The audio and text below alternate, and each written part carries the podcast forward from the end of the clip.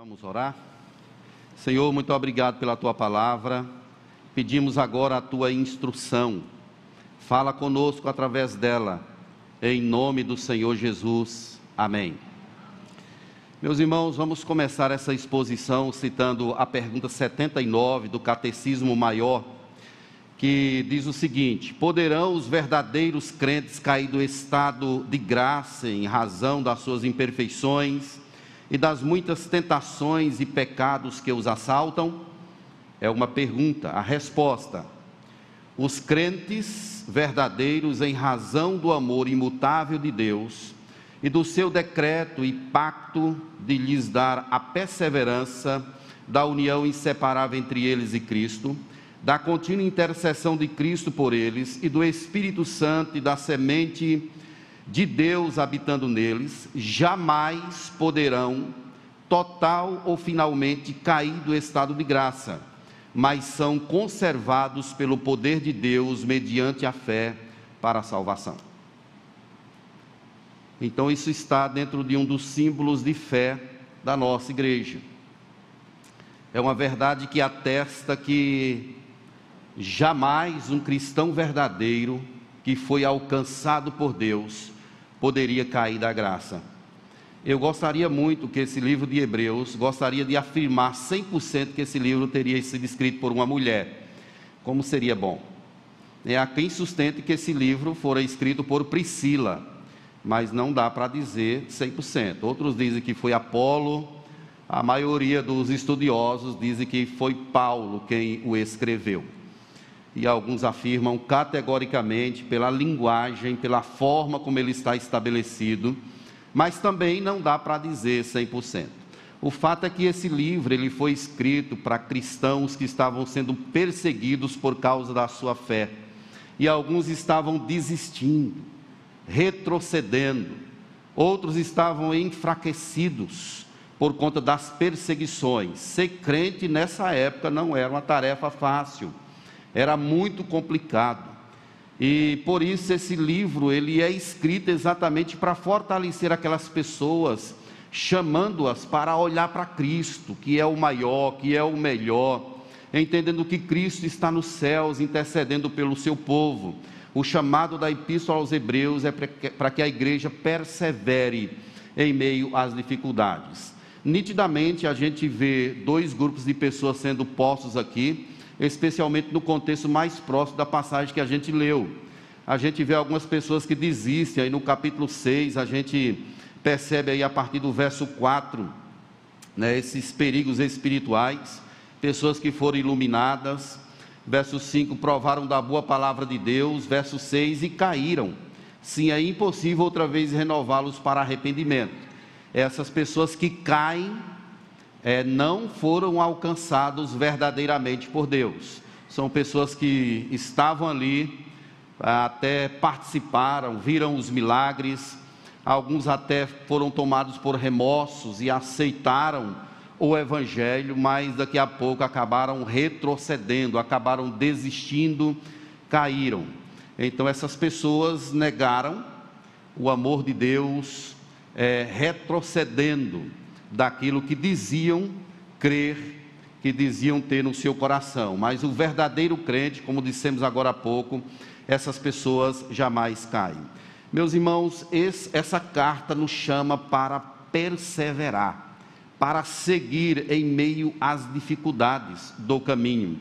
Se você ler no, no capítulo 5, verso 12, diz assim: Pois com efeito, quando deveis ser mestres atendendo o tempo decorrido, tendes novamente necessidade de que alguém vos ensine de novo quais são os princípios elementares dos oráculos de Deus. Assim vos tornastes como necessitados de leite e não de alimento sólido. O que está sendo dito é que pessoas que estão ali não estão crescendo, não estão desenvolvendo, não estão nesse processo de progressão, de continuidade em conhecimento de Deus e Sua graça. Por isso estão como que meninos, necessitando de leite, não podem comer ainda carne. Aí o capítulo 3, verso 12, chama a atenção para um perigo terrível. Tende cuidado, irmãos, jamais aconteça haver em qualquer de vós perverso coração de incredulidade. Então vejo que em meio às dificuldades, o rebanho estava sendo assaltado com incredulidade. O capítulo 6, verso 11 diz assim: Desejamos, porém, continue cada um de vós mostrando até ao fim a mesma diligência para, para a plena certeza da esperança. Ou seja, marchem, sejam firmes. Existem tentações, existem provações, está complicado, mas prossigam. Tem um autor, um comentarista, que ele fala o seguinte: esse verso é a essência do que está sendo ensinado nessa sessão, e é sobre progresso espiritual. O verso é o verso 12 aí, é, do capítulo de número 5. É a essência, pessoa que estavam ali, mas que não estavam crescendo, não estavam desenvolvendo segundo o chamado do Senhor. E aqui, meus irmãos, nós chegamos na parte que a gente leu, e é um chamado para a gente pensar em perseverar no caminho do Senhor. Mas como é que a gente vai perseverar? A própria Escritura aqui coloca alguns fundamentos dessa perseverança. Como é que a gente pode fazer? Do que a gente pode se apropriar para perseverar nesse caminho de Jesus? E algumas coisas são ditas aí. Primeiro, as promessas de Deus. Os versos 13 a 15 né, mostram isso. Deus ele fez promessas a Abraão. E as promessas de Deus, elas sempre se cumprem. Qual era a promessa de Deus a Abraão? No capítulo 22, verso 16 de Gênesis, lá está essa promessa que o autor aos Hebreus está se referindo aqui. Jurei por mim mesmo, diz o Senhor, porquanto fizeste isso e não me negaste o teu único filho. Então Deus empenha ali uma palavra para abençoar Abraão e a sua posteridade. Isso acontece depois que Abraão obedeceu a Deus em oferecer o seu filho Isaque como sacrifício. Não aconteceu o sacrifício, mas a intenção do coração de Abraão em obedecer a Deus fez com que o Senhor é, ratificasse essa promessa. E aí, o verso 17 do capítulo 22, Deus continua e diz assim: Te abençoarei e te multiplicarei a tua descendência será como as estrelas dos céus e como a areia na praia do mar. Havia uma promessa de Deus, as circunstâncias eram desfavoráveis. Abraão já era bastante avançado em anos, sua esposa também, e além disso, ela era estéril. O ambiente era altamente desfavorável, talvez até humanamente falando, não tinha como aquela promessa de Deus se cumprir com um homem de 100 anos, uma mulher de 90 anos e, além disso, estéril. Mas só que quando Deus está no negócio, as coisas acontecem. Qual é o fundamento então da perseverança? É a promessa de Deus. Abraão, ele lutou contra a esperança, esperou contra a esperança, disse Paulo em Romanos, capítulo 4, verso 18. Abraão, esperando contra a esperança, creu para vir a ser pai de muitas nações. Então, é um homem que, humanamente falando, não vai conseguir, só que a mão do Senhor está ali para fazer acontecer, a promessa de Deus não cairá, porque o Senhor a levará a bom termo. Então, Abraão é um homem falho, é pecador, mas a despeito disso, as promessas de Deus se concretizam na pessoa dele e de Sara. Não é por causa do homem que Deus realiza ou cumpre as suas promessas, é por causa da aliança, é por causa do pacto. Tem um hino no Inário Novo Cântico, hino 32, que ele teve a sua letra alterada. Foi feita uma revisão, o hino anteriormente dizia que tu és fiel, Senhor, fiel a mim. E trazia uma conotação teológica de fidelidade ao homem, em razão daquilo que o homem faz. E a letra foi mudada para tu és fiel, Senhor, fiel assim. Trazendo uma conotação puramente divina, puramente dos céus. Deus não é fiel ao, a você por causa de você. Deus é fiel por causa do pacto, por causa da aliança. As promessas de Deus, elas não deixarão de se cumprir. É por isso, meus irmãos, que nós temos de perseverar, temos de seguir, temos de crescer, temos de progredir para a glória, honra e louvor de Jesus Cristo. Todas as pessoas que nasceram de novo, que foram alvos da graça, que foram, foram tocados por Jesus, via de regra, precisam estar numa crescente, cada vez mais olhar para o passado, para Cristo que para aquilo que Cristo fez, mas não está preso somente a isso, mas também naquilo que está acontecendo hoje na eternidade. Cristo está ao lado de Deus, intercedendo pelo seu povo. Então vamos olhar para trás, para o sacrifício, mas também olhando para a eternidade, para aquilo que nos aguarda. A promessa de Deus, ela não cairá, ela se cumprirá. Só no Antigo Testamento tem mais de duas mil promessas que já se cumpriram. Deus é fiel. Então siga quem coloca a mão no arado e olha para trás não é digno do reino de Deus. Mas existe um outro fundamento aqui que nos instiga, que nos leva a uma vida de perseverança. É a imutabilidade do propósito de Deus. Deus é imutável. Nós cantamos isso agora há pouco. Ele não muda.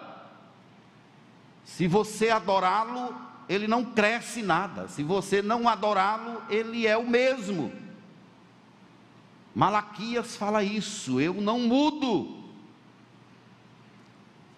Ele é o mesmo ontem, hoje será para sempre. É por isso que nós devemos perseverar, porque nós servimos a um Deus que não sofre nenhuma alteração. Se você foi infiel, ele continua fiel. Se você desistir dele, ele continua a mesma coisa. Não altera. Deus não é como o homem que é conduzido por sentimentos.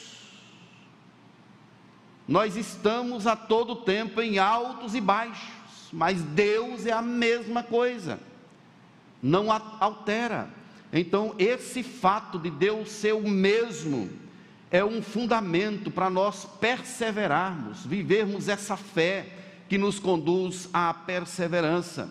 Deus mostrou a Abraão essa fidelidade, mas não apenas a ele. O verso 17 diz que Deus mostrou também aos herdeiros.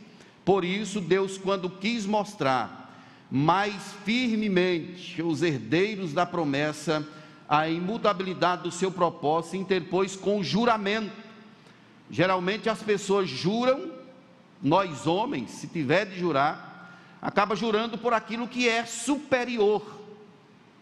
Mas o texto está dizendo que Deus, não tendo ninguém superior, jurou por si mesmo.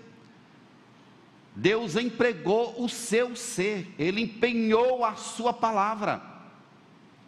O propósito de Deus, ele é imutável em nossa vida. É por isso que o cristão, ele não cai da graça, ele não perde a salvação. Aquelas pessoas que foram alcançadas de verdade por Jesus, não vão se perder, porque o próprio Espírito Santo está trabalhando no coração delas. Elas hão de chegar nos céus, elas hão de chegar na eternidade. É possível que o nosso pé se resvale, que a gente tropece em algumas situações na nossa vida, mas aquele que foi alvo da graça de Deus, Deus vai levantar essa pessoa, Deus vai buscá-la, Deus vai trazê-la, Deus vai restaurá-la, porque o propósito de Deus, ele é imutável. Uma vez eu, conversando com uma pessoa, ele me disse que já tinha sido batizado 15 vezes. Eu digo, poxa, Nunca tinha visto uma pessoa ser batizada tantas vezes. Porque na igreja onde ele congrega, o batismo está conectado à salvação. E toda vez que a pessoa se desvia ou sai da igreja por uma ou outra razão, para ela voltar, tem de ser batizado outra vez. E a pessoa fica nesse negócio: perdeu a salvação, ganhou a salvação, perdeu a salvação, ganhou a salvação. Quem ganha a salvação de Deus nunca perderá. Essa pessoa persevera, ela recebe uma fé que a leva irremediavelmente para um estado de perseverança. Mesmo diante de situações escuras, de provações, de angústias, de tropeços, essa pessoa não vai herdar, não vai errar a porta dos céus. Por causa de Jesus, não somos nós quem estamos nos salvando, é Deus quem nos salva. É por isso, meus irmãos, que Hebreus capítulo 11, verso 9, diz que pela fé peregrinou na terra da promessa como em terra alheia, habitando em tendas com Isaac e Jacó, herdeiros com ele da mesma promessa. Isaac e Jacó estavam ali com Abraão peregrinando na terra da promessa como em terra alheia. Nós também estamos incluídos nessa mesma promessa de Deus, nesse mesmo propósito, propósito eterno. Paulo escreveu em Gálatas, capítulo 3, verso 19, dizendo assim: E se sois de Cristo, também sois descendentes de Abraão, e herdeiros segundo a promessa. Nós também estamos incluídos nesse pacto de Deus, nessa promessa de redenção para a glória, honra e louvor do nome de Jesus Cristo. E isso aqui, meus irmãos, o texto chama aí de forte alento, que é a palavra traduzida para encorajamento. Nós somos encorajados a seguir avante, a marchar confiantes nessa graça do Senhor, porque aqui nós temos duas questões empenhadas por Deus, conforme diz o texto. Verso 17, mais uma vez. Por isso, Deus, quando quis mostrar mais firmemente esse propósito aos seus herdeiros, sobre essa imutabilidade, se interpôs com juramento. E disse aqui duas questões, verso 18: para que duas coisas imutáveis, nas quais, primeiro, é impossível que Deus minta, forte alento, que a palavra encorajamento, tenhamos nós que corremos para o refúgio. Então, essas duas questões é que Deus ele não pode mentir. É Deus empenhando o seu ser. Ele jura por ele próprio, ele empenha a si mesmo. É a natureza de Deus que está sendo posta aqui, a completude de todo o seu ser. Então vejam que esse processo no nosso viver, ele está respaldado unicamente na pessoa de Deus na promessa imutável, no pacto eterno. É impossível que Deus minta. E segundo, as pessoas que já se refugiaram em Jesus, que já correram para Jesus, é como se Jesus fosse colocado assim, aqui como essa proteção que assegura, que guarda, que direciona. Então, o propósito de Deus, ele é imutável. Meus irmãos, esse ensinamento aqui da palavra de Deus, ele traz paz ao meu coração. E eu sei que traz paz também ao seu coração. Ele traz uma paz grandiosa às pessoas que amam de verdade a Jesus. O fato de a gente saber que servimos a um Deus que não muda, que o propósito dele é definido, isso traz uma tranquilidade traz bonança ao nosso coração. Já imaginou se Deus fosse mudar por causa de você? Se Deus ficasse tristinho ou alegre, ou de repente me desse algo e dissesse assim: Humberto, você me traiu, agora já não vou te dar mais. Me tomasse, e aí dissesse assim: se você voltar, se você quiser me adorar de novo, eu vou te dar outra vez seria uma insegurança muito grande para nós. Mas esse ensinamento da palavra de Deus, ele traz paz e nos faz saber que estamos plenamente seguros, porque estamos tratando aqui do Deus que tudo pode, do Deus que estabeleceu o pacto e ele mesmo, através do seu espírito, está levando a efeito. Quando a gente pensa em salvação, o homem não contribui com nenhuma parte.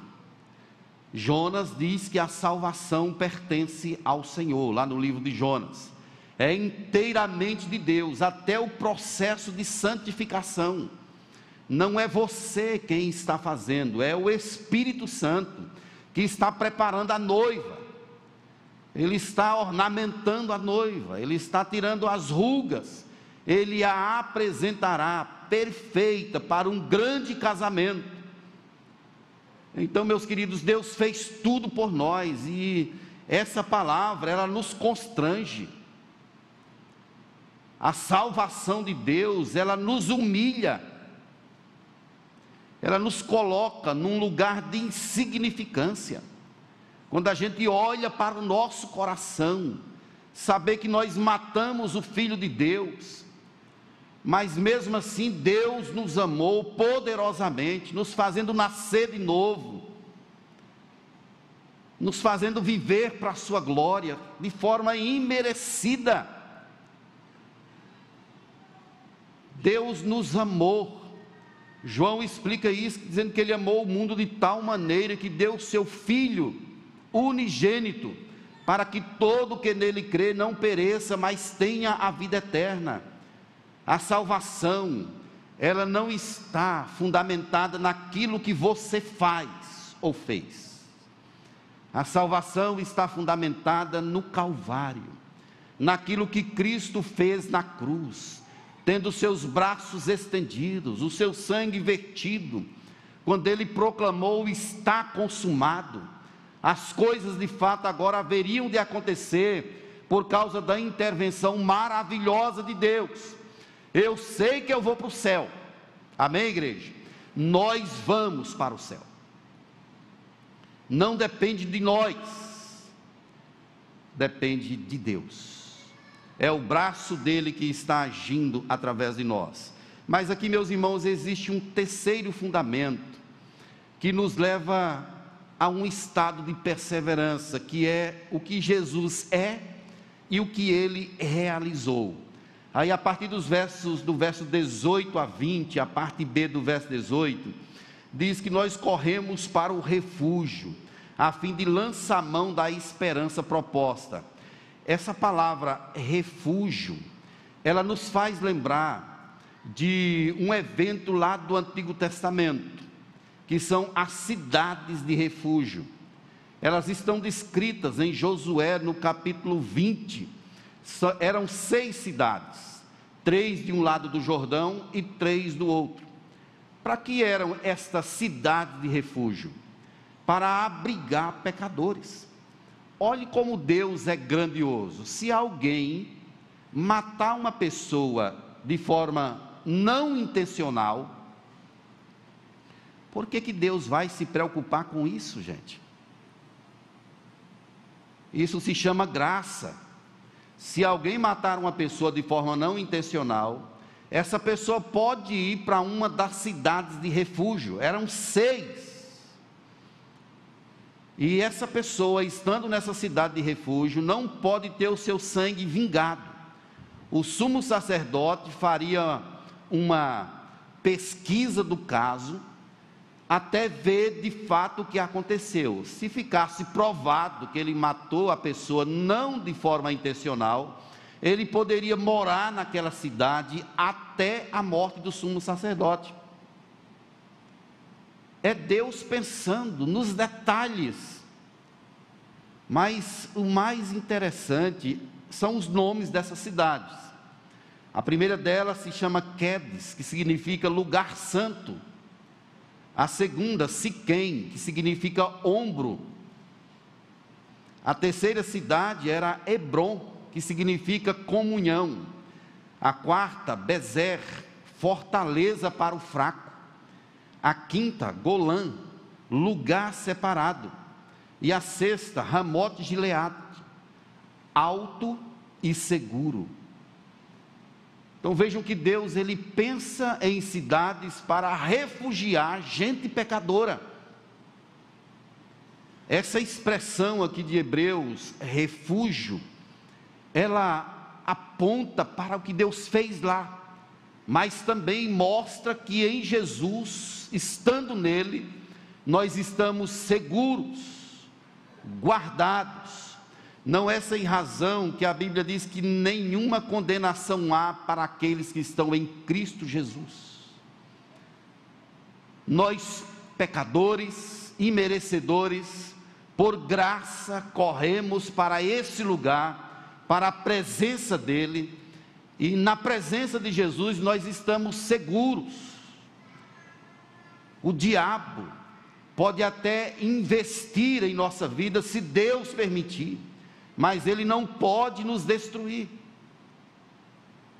A alma do verdadeiro crente, ela não pode ser atacada a ponto de se perder por causa da presença de Jesus. É Ele quem garante a vitória para mim e para você. Então, meus irmãos, aquilo que Jesus é, é um fundamento para a gente perseverar nessa fé gloriosa que Deus colocou em nosso coração. Além dessa cidade de refúgio, nós temos uma outra simbologia no texto chamado de âncora. A âncora, ela está aí no verso 19, a qual temos por âncora da alma, uma referência à esperança em Jesus, que é a âncora da alma e a âncora é um instrumento utilizado para manter navios e barcos em estabilidade. E é interessante, meus irmãos, porque a âncora do navio e do barco, elas são colocadas para baixo. Mas a âncora do verdadeiro cristão, ela está posta para o alto. Ela está firmada na pessoa de Jesus que é a nossa âncora. Isso quer dizer que estando nós nele, nós temos estabilidade plena. Nós estamos seguros, firmes. Se o vento bater contra você, se vier um mau tempo, uma chuva torrencial, de repente você é acometido por um problema, por uma adversidade terrível, mas você tem uma âncora, a sua alma tem uma âncora, ela está firmada na pessoa do Senhor Jesus. Nesse sentido, nós estamos altamente seguros, mesmo que hajam vendavais, furacões, tempestades, mas nós estamos seguros por causa da presença maravilhosa, indescritível de Jesus Cristo conosco.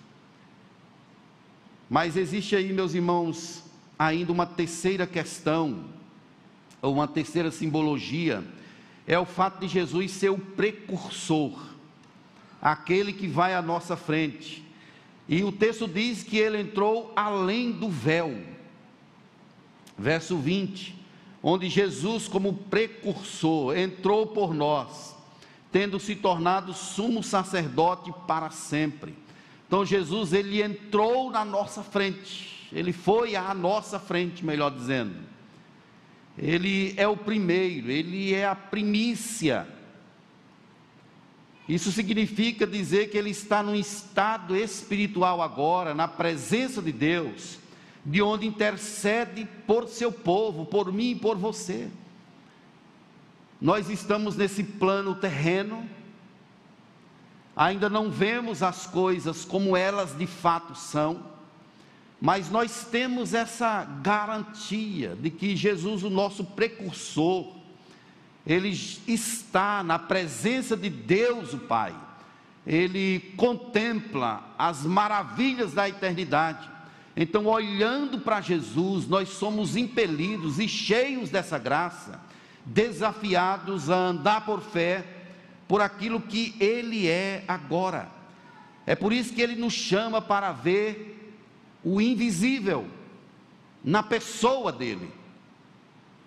Nós não vemos pelos olhos humanos aquilo que está acontecendo no mundo espiritual, mas olhando para a palavra de Deus, para as promessas de Deus, nós conseguimos ver essa graça a maravilha que Deus preparou para aqueles que creem, para aqueles que o buscam, e dessa forma em Jesus você pode perseverar, com os olhos fitos nele, você enxerga a eternidade.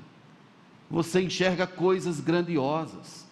O fato de Jesus ter entrado além do véu é uma simbologia do Antigo Testamento, como eu disse. Existia um véu que separava o santo dos santos. Ele estava lá no tabernáculo. Mas quando Jesus morreu, o véu rasgou-se de cima a baixo. O acesso agora é dado àqueles que foram vistos por Deus antes da fundação de todas as coisas.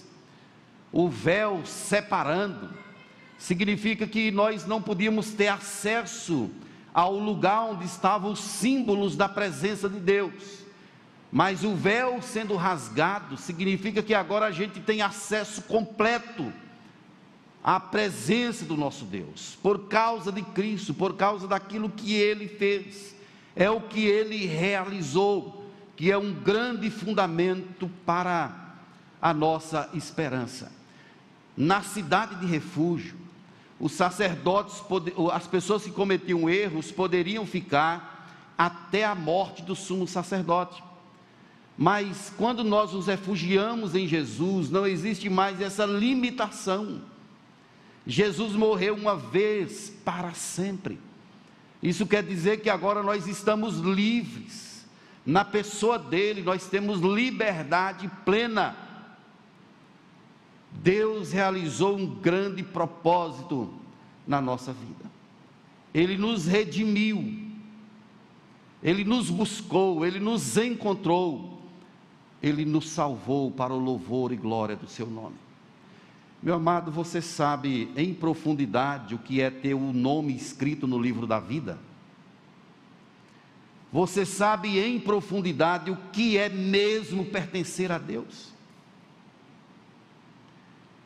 Quando essa casa terrestre se desfizer, nós temos uma pátria nos céus, não preparadas por mãos humanas, mas por Deus Imagine que a Bíblia diz que a vida aqui na terra é de 70 anos, tendo força e vigor vai a 80. Passando disso é canseira e enfado. Agora pense em toda uma eternidade ao lado do Senhor, sem as angústias da terra, sem sofrimento, sem doença, sem perdas. Momento de glórias, de louvor eternamente. Que negócio grandioso é esse, meus irmãos? Que plano que vai além do nosso entendimento. Deus realizou algo perfeito por nós e isso nos constrange. É por isso que nós somos o povo da aliança, chamados a perseverar. Não desista. Quem for fiel até o fim será salvo. E se sair do meio, é porque não eram dos nossos. Eu não me refiro propriamente à igreja, mas à presença de Deus. Quem é de Deus não abandona, persevera. Você já teve vontade de desistir? Você já teve momentos de desânimo em sua vida? Já teve momento que você não sentia vontade de vir à igreja? Todos nós passamos por isso. A vida aqui na terra, ela é de altos e baixos. Tem hora que você não encontra força nem para orar, nem para ler a Bíblia, cansado, exausto. E há pessoas que às vezes desenvolvem sentimentos de culpa, ficam angustiados. Mas é possível que essas coisas aconteçam na vida cristã. Mas logo, logo essas pessoas são restabelecidas por causa do fluir do Espírito Santo em seus corações. Elas se levantam, sacodem o pó e perseveram, seguem. Elas têm um propósito que é a glória de Deus, são chamadas por Deus, instigadas por Deus e não ficarão para trás, por causa do poder grandioso do Senhor. Meus irmãos, o que está dito aqui em Hebreus não é uma justificativa para nós dizermos assim: olha, Deus já fez tudo, agora eu não preciso fazer mais nada. Não é isso. Deus já fez tudo e agora é por isso que a gente precisa se empenhar. Cada dia mais. O verdadeiro servo, ele quer evangelizar, ele quer distribuir o amor de Deus, ele quer louvar, ele sente saudades da congregação. Embora passe por momentos de angústia, mas logo ele é impelido a uma situação espiritual, por causa do grande propósito de Deus, por causa daquilo que Jesus Cristo fez em sua vida. Uma certa feita eu estava na igreja e recebi um homem ele chegou e se ajoelhou na porta da igreja. Era um filho de crente que havia saído da igreja. Andou errante pelo mundo fazendo coisas que afrontavam a Deus. Mas ele se prostra e diz: Pastor, eu vim aqui porque eu quero voltar para o Senhor. Eu não consigo mais viver longe de Deus. Ore por mim. Eu tomei pela mão, levantei, nós entramos para o gabinete pastoral e tivemos uma conversa bíblica. E ele, naquele momento, restabeleceu esse contato. É coisa de Deus, meus irmãos. Foi Deus quem foi chamá-lo, ele estava trabalhando. E foi tomado por esse ímpeto, por esse refugir da presença de Deus, e foi impelido a buscar ao Senhor, a voltar para Deus. Quando Deus tem planos, Deus busca e acha e traz para a sua presença.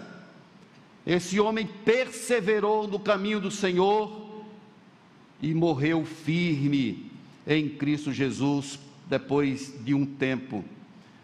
Deus é grande, meus irmãos, Ele tem um propósito grandioso na sua vida e na minha vida.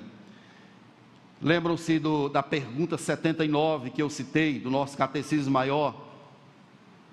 Nós não cairemos da graça jamais. Quem tem a Jesus jamais cairá, perseverará, por causa do grande poder de Deus em sua vida. O que que esse texto então tem a ver com a minha vida e com a sua vida? Algumas coisas rápidas. Primeiramente, um conselho: avance cresça, fundamentado no que Deus fez. Queira progredir. Não queira ficar firmado apenas no passado, no que Cristo fez. É a nossa base, sim, mas pense também na eternidade, no que está por vir. Avance, marche, seja fiel, se doe, se entregue completamente ao Senhor. Não perca de vista os céus por causa das coisas da terra. Cuidado que o inimigo vai querer te enrolar. Ele vai querer te enganar para que você contemple as belezas da terra, o dinheiro, o poder, as riquezas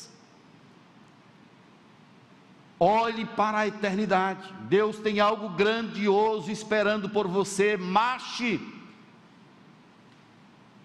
Persevere em nome de Jesus. Confiado naquilo que Cristo fez por você. É possível que pessoas aqui nessa hora estejam passando por momentos de desânimo. Mas em nome de Jesus, peça graça a Deus nessa hora recomponha-se, revista-se da presença de Deus e marche com fidelidade rumo a Jesus Cristo. É possível que você esteja com as suas estacas bem profundas aqui nessa terra. É possível que as cordas da sua vida estejam muito apertadas. Você não foi criado aqui para a terra, tudo aqui é passageiro. Olhe para Deus e viva em função dele sempre.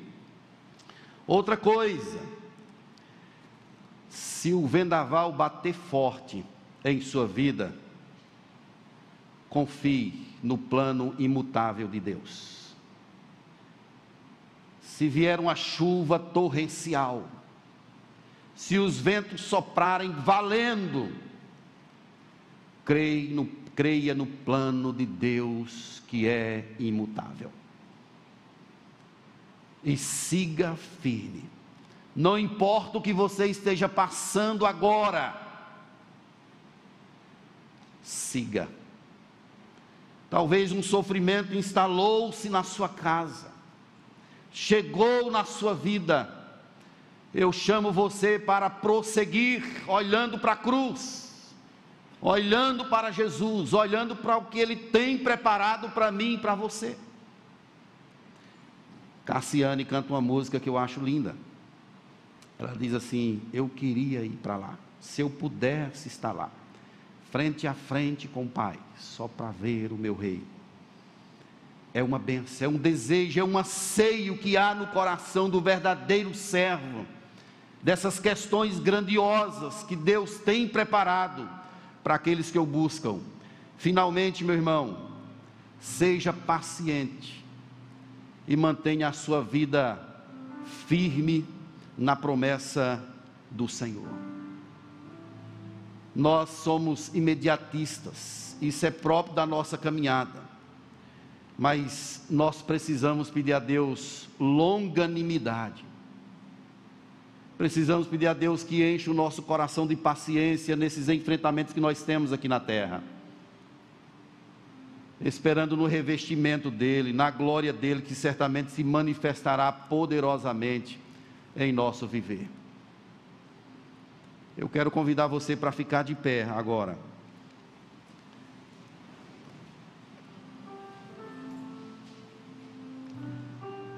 Você recebeu uma fé se você creu de verdade em Jesus, você recebeu de presente a fé.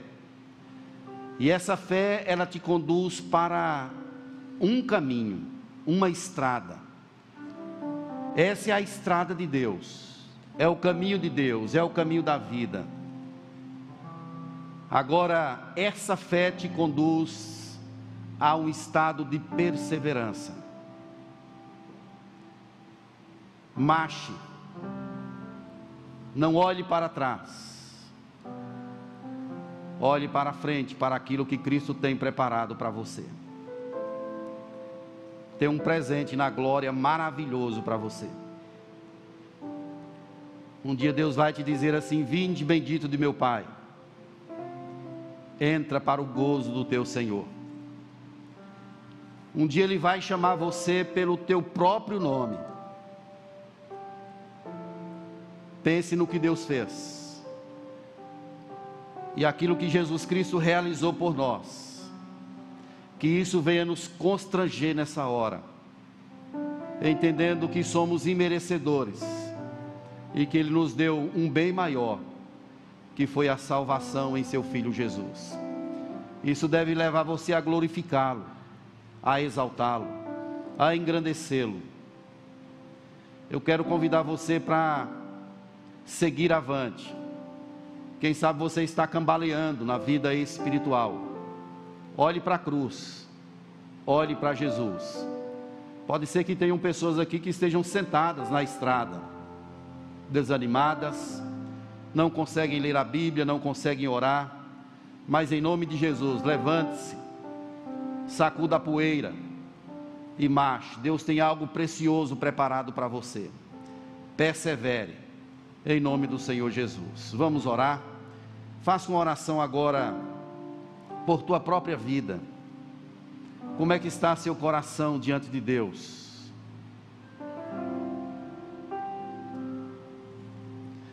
Está perseverando?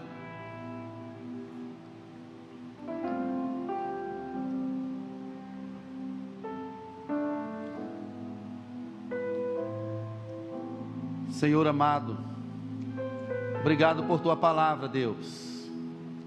Obrigado pelo tesouro da fé. Recebemos isso do Senhor de forma imerecida. Por isso queremos dedicar tudo ao Senhor. Queremos exaltar o teu nome, dizer que o amor que o Senhor nos outorgou nos constrange. O que poderíamos fazer, ó Deus, em razão daquilo que o Senhor fez? Nos amou quando nós éramos teus inimigos. Nós estávamos perdidos e fomos achados pelo Senhor. Éramos cegos, pobres, nus. O Senhor nos deu uma visão, nos deu riquezas, nos fez ser herdeiros e co-herdeiros com Cristo. O Senhor nos vestiu com a roupagem de justiça. Oh Deus, nós estávamos algemados pelos flagelos do pecado, pelas algemas do pecado. Mas Jesus Cristo tirou os grilhões que nos prendiam. E agora estamos nós nessa estrada, ó Deus vivendo em um mundo de incompletudes, de insatisfação. Deus nos ajude a viver a tua vida, só assim estaremos plenamente saciados e plenos. Abençoe cada pessoa que está aqui nesta hora, Deus. Alguns que estão nos vendo pela internet. Nos dê a tua graça, ó Deus, que venhamos a marchar firmados na tua promessa, que nada nessa terra possa chamar a nossa atenção no sentido de que paremos, nem mesmo o sofrimento mais intenso, em toda e qualquer situação, ó Deus, nos ajude a marchar. E eu sei, Paizinho querido, que se nós de repente nos cansarmos e sentados ficarmos descaídos, o Senhor nos tomará em teus braços e nos fará seguir nesse caminho da perseverança até a glória do Senhor. Eu quero te pedir, ó Deus, que derrame um avivamento poderoso em nosso coração, de posse dessa verdade da tua palavra, que possamos marchar firmes em tua promessa, em tua imutabilidade em nome de Jesus Cristo. Amém e amém. E agora, igreja de Deus, que a graça e a paz de Jesus, o amor imutável de Deus, o nosso bendito Pai, que o poder e a glória do Espírito repouse sobre nós, igreja de Deus espalhada por toda a terra, agora e para todo sempre. Amém.